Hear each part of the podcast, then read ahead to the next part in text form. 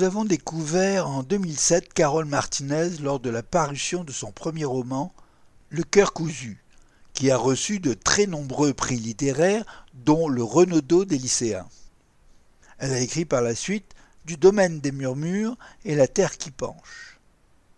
Le festival du premier roman l'invite cette année pour son dernier roman Les roses fauves, sorti en 2020. Désirant écrire un nouveau roman, la narratrice s'isole dans un petit village breton. Dans un lieu haut en couleur, elle y fera une rencontre déterminante. La postière Lola.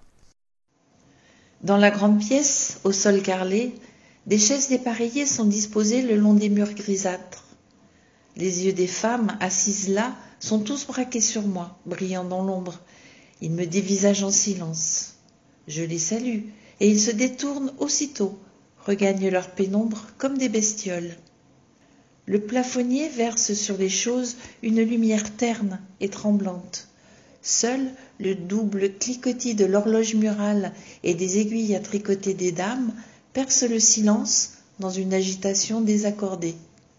La postière, assise derrière son guichet, est concentrée sur son écran qui éclaire son beau visage lisse et sérieux. Lola lui parle de la tradition familiale des cœurs cousus, répandue en Espagne.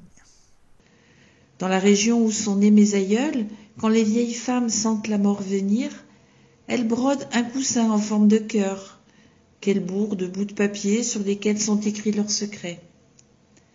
La famille fait mine de ne pas les voir, tandis qu'elles s'appliquent à leur ouvrage. Quand tout est confessé, elles ferment le cœur à l'aiguille et à leur mort, leur fille aînée en hérite, avec l'interdiction absolue de l'ouvrir. Qu'est-ce qu'on risque à découdre un cœur? Nul ne le sait. Personne n'a envie de commettre un tel sacrilège. Mais les deux femmes bravent l'interdit. Nous vidons le cœur déchiré, que la tige de rose brodée ne muselle plus, sur le couvre-lit de soie au milieu des oiseaux fabuleux. J'aide Lola à déplier les vieux morceaux de papier qu'une petite écriture serrée noircit. Beaucoup de ces feuillets sont numérotés. Nous les empilons pour les lire dans le bon ordre, en laissant de côté ceux qui n'entrent pas dans cette chronologie décidée par l'aïeul. Pourquoi numéroter des pages s'ils ne sont pas destinés à être lus? Le roman bascule alors dans un conte fantastique, rempli d'histoires d'amour et de secrets de famille. Elle rit comme une gamine de ce qu'elle est en train d'oser et ferme les yeux pour se donner le courage de pousser la porte. Elle écarte les bras en tournant sur elle-même et rit dans le soleil. Elle respire enfin, immense et libre. Elle n'a plus la gueule de bois, sa nudité est devenue un voile léger que le vent agite. Elle n'est plus gênée ou contrainte, elle s'abandonne. En dégageant la masse de ses cheveux, pour éviter de tomber dans l'énorme massif de fleurs sauvages qui dévore désormais une bonne part de son jardin, elle se retrouve soudain face aux yeux doux d'un grand cheval charnu qui l'observe en mastiquant tranquillement ses roses. Un cheval dans son jardin?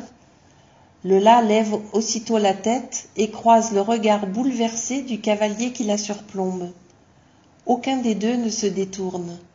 Ils vibrent ensemble. Carole Martinez nous raconte une histoire étrange et poétique. Venez la rencontrer du 27 au 30 mai pour la 34e édition du Festival du premier roman.